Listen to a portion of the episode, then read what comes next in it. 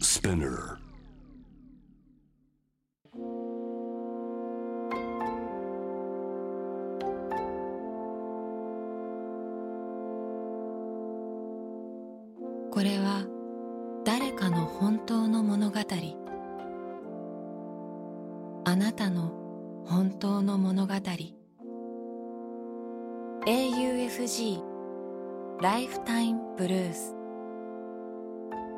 This program is brought to you by au フィナンシャルグループ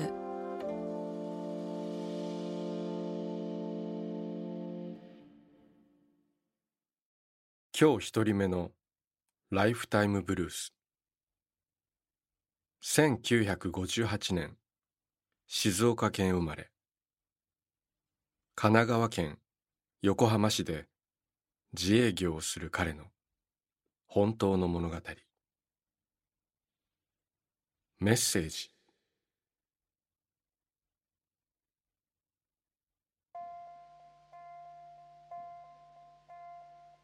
これは忘れもしない5年前の出来事だ。その日の夜ビジネスパートナーの会社が主催するパーティーが行われていた。私は金沢市から来たという同じ年ぐらいの人と話をしていたのだがそのうち私と彼には共通の知り合いがいることが分かった。それは私の高校時代の3年間を共にしたクラスメートであり社会人になってからもつかず離れずずっと付き合いのある親友だった。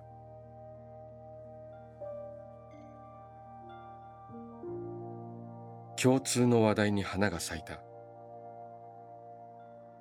今日が乗ったついでに私は親友の携帯電話を鳴らした。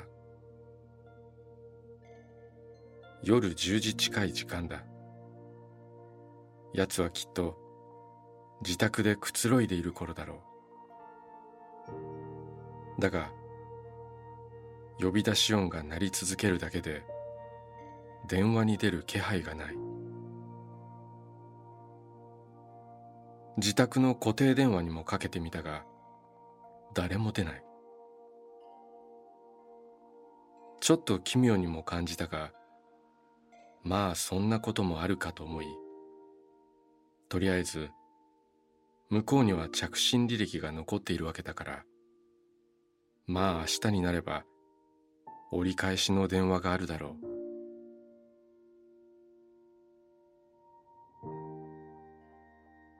う。だが翌日友人からの折り返しがない。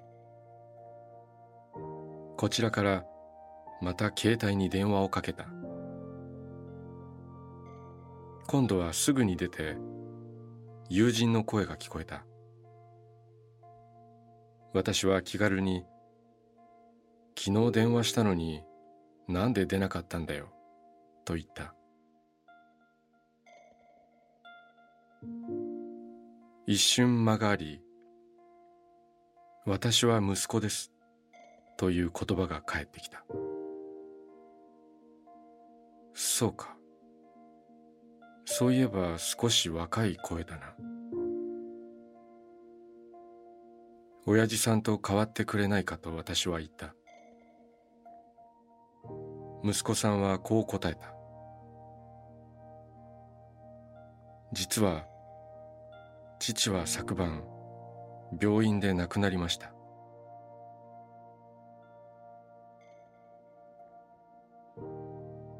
脳天を打ち抜かれるほどの衝撃。言葉を失うというのはこのことだ。還暦を迎えたばかりの親友は60歳で行ってしまった。病を患っていたのは知っていたが完治率が高いと聞いていたので正直あまり心配していなかったのだ。昨日の夜は家族全員病院で臨終の現場にいたという。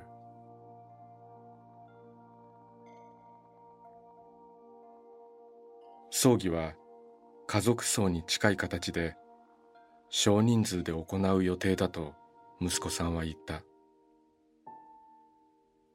私はどうしても高校時代のクラスメートには連絡をしたい。できれば来られる連中だけ葬儀に参列できないだろうかと伝えた。息子さんは私の願いを聞いてくれた。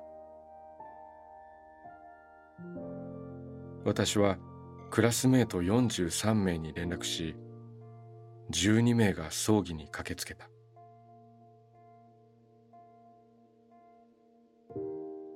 あの夜あまり行くことのないパーティーになぜ私は参加したのか。今もそう思っているのだがあの夜パーティーの席で金沢からのあの男性と出会わなければ私は友人の死をもっと後で葬儀も済んでしまってから人づてに聞くことになっただろうということだ。それは親友からのみんなに伝えてほしいというメッセージだったと今も私は信じている。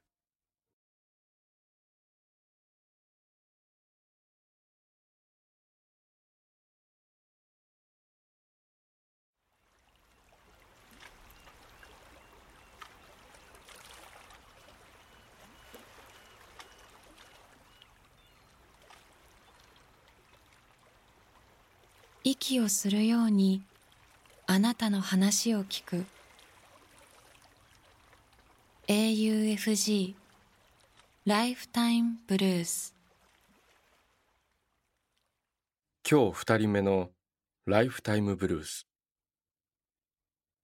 1973年愛知県生まれ。豊川市で小売業をする彼の本当の物語。おばあさん。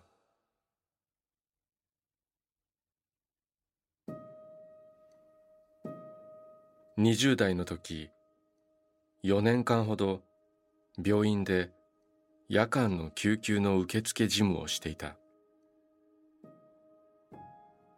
その日も仕事が終わり明け方いつものように自分で車を運転して家に帰る途中。交差点の赤信号で止まっていると道を歩いてきたおばあさんが運転席に座る僕に向かって何か言っている窓を開けて「どうしたんですか?」と聞いてみたところおばあさんはそれには答えず勝手に助手席のドアを開けて僕の車に乗ってきた。もちろんびっくりしたが相手がおばあさんということもありとりあえず信号が青になったので車を走らせた。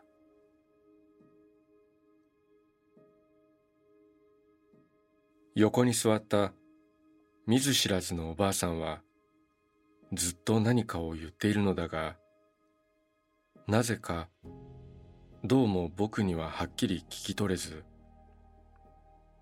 ただそのうち家の近所のスーパーに行ってほしいと言っているような感じに聞こえてとりあえず思い当たるスーパーまでおばあさんを乗せていくことにした。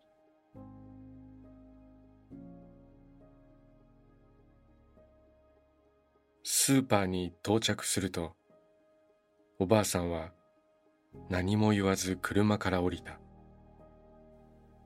でもスーパーには行かずどこかへ向かって歩いていくのだった。僕は心配になり車を止め降りて様子を見に行ったのだがすでにおばあさんの姿はなかった。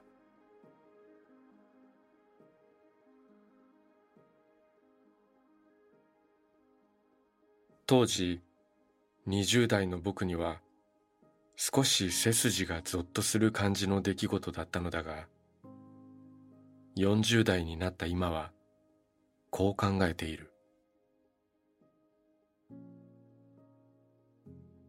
あの晩おばあさんは病院で亡くなり自分の家に帰ったのだろうと。僕は少し良いことをしたのかなと今はそう思っている。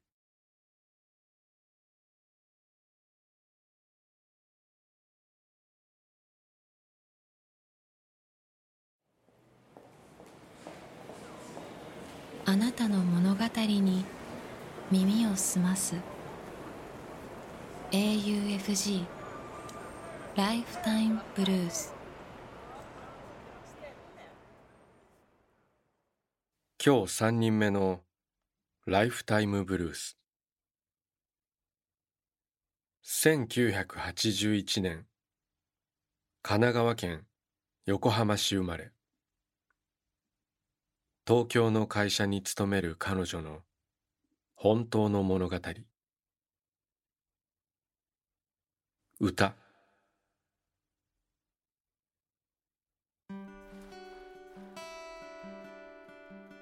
私は転勤族の家庭に育った。日本各地を転々とし3回違う小学校に通った。中学高校とバラバラの土地で過ごした。一番つらかったのは中学から高校に上がる時の引っ越しだ。両親からまた引っ越しが決まったと知らされた時私にはすでに行きたい高校がありそのための受験勉強もしていた。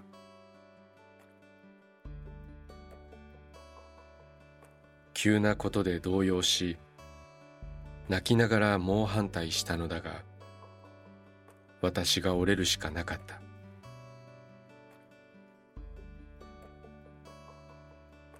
結局私は春から暮らすことになる町の高校を受験し無事合格した。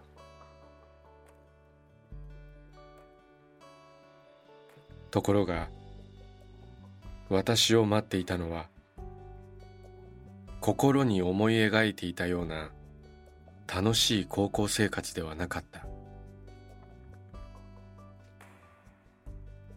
そこには全く興味の持てない話題で盛り上がるクラスメートがいて私は仕方なく仲の良いふりをした。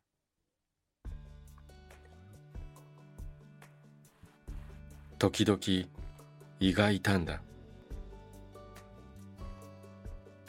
何のために高校に通っているのかわからなくなると頭の中に渦巻くむしゃくしゃした気持ちをノートに書き殴った。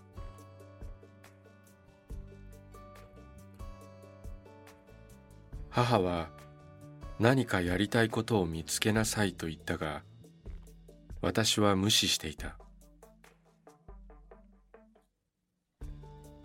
学校では仮面をかぶり家では自室に引きこもるという生活が一年半近く続いた。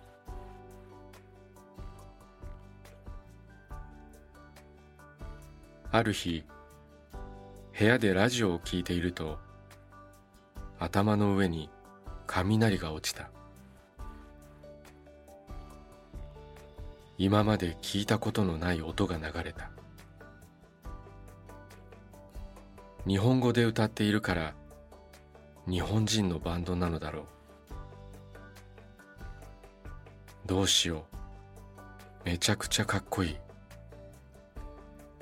全身がしびれた。それがロックに目覚めたきっかけだった。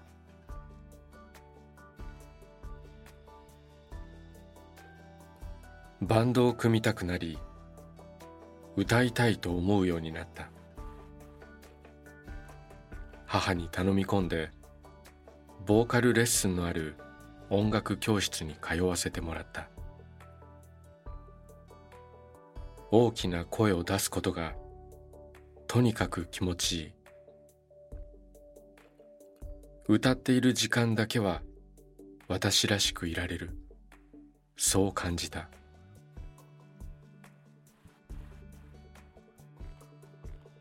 月3回のレッスンが待ち遠しかった。大嫌いな高校を卒業できたのも歌があったからだ。私は音楽サークルのある大学に入学しバンドを組んでステージに立ち友達やお客さんの前で歌った。プロになりたいと夢見た時期もあったけれどその壁はあまりに高かった。歌への情熱も消えていった。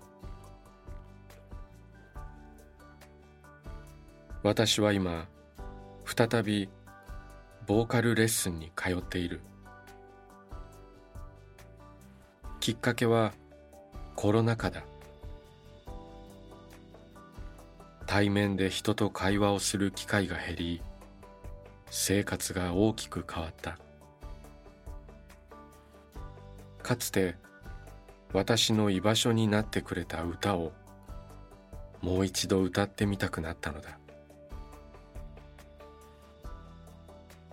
声を出して歌ううち大人になった私は孤独感を募らせている今の若者たちの存在を強く感じるようになった。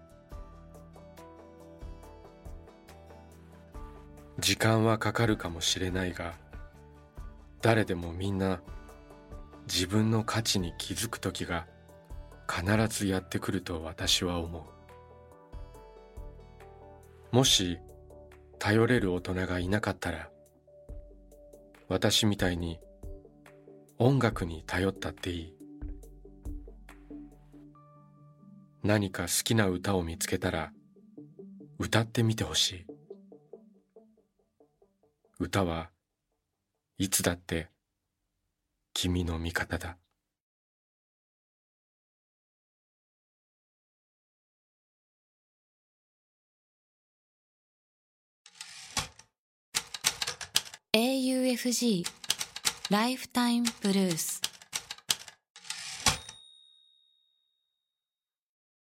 今日4人目のライフタイムブルース。1985年愛知県生まれ。名古屋市で介護の仕事をする彼の本当の物語。おじいちゃん。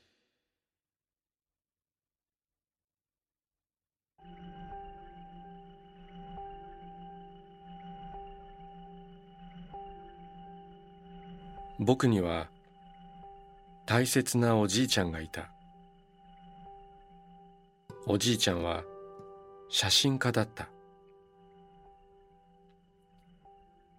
少年時代から写真を撮ることが大好きで陶芸家の家で育ちながらその道を継がず親の反対を押し切って写真家になったのだ。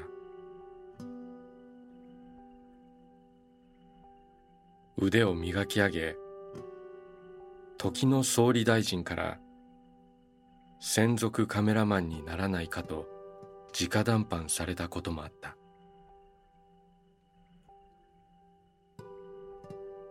そんなおじいちゃんが病気になり入院した。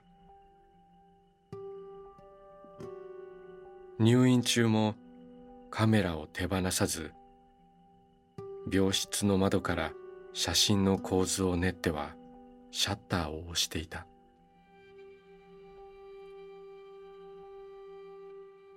この春の初め頃おじいちゃんはこの世を去った。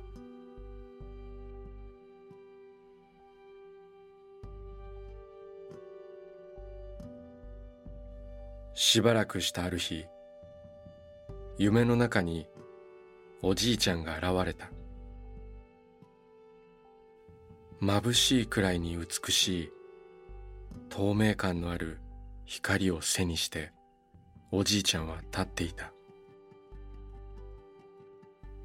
最初白装束姿だったが時折洋服になったり衣装が次々変わった。おじいちゃんに僕は思わず抱きついた。そしてその時抱えていた仕事の悩みを話そうとしたのだがせっかく会えたのだからそんな話はやめようと思いとどまった。代わりに僕はおじいちゃんにこう尋ねた。天国はどう？おじいちゃんは笑顔で言った。楽しいぞ。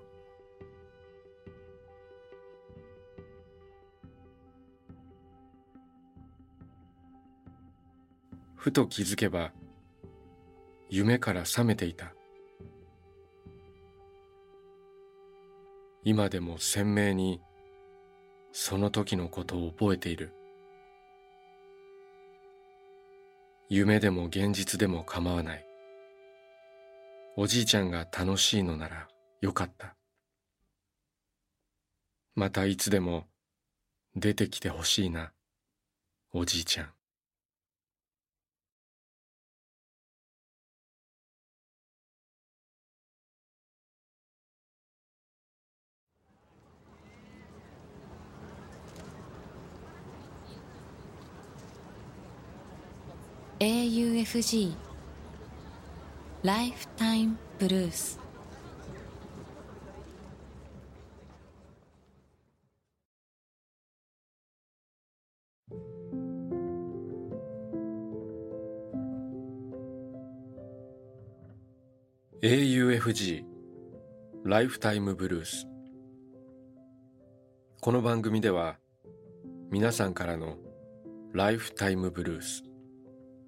人生の物語を募集しています。短くシンプルで構いません。あなたがちょっと書いてみようかなと思ったことを番組ホームページの投稿欄に書いて送信してください。物語の条件は事実であること。ただそれだけです。あなたが体験したこと。目にした出来事。家族。友人。動物の話。旅の思い出など。あなたが今語りたいこと。誰かに伝えたいこと。を自由に書いて送ってください。今まで物語なんて書いたことがないという人も心配はいりません。LINE やメールをするようにまず一度書いてみてください。送られた物語は必ずすべて目を通します。そして皆さんからの物語を毎週番組で紹介します。応募方法詳細は番組ホームページを見てください。ライフタイムブルース。またここでお会いしましょう。小田切ジョーでした。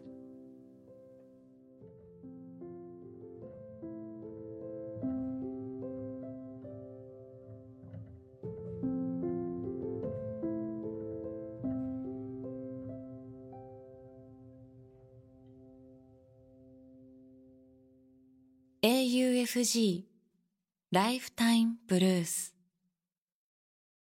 This program was brought to you by AU Financial Group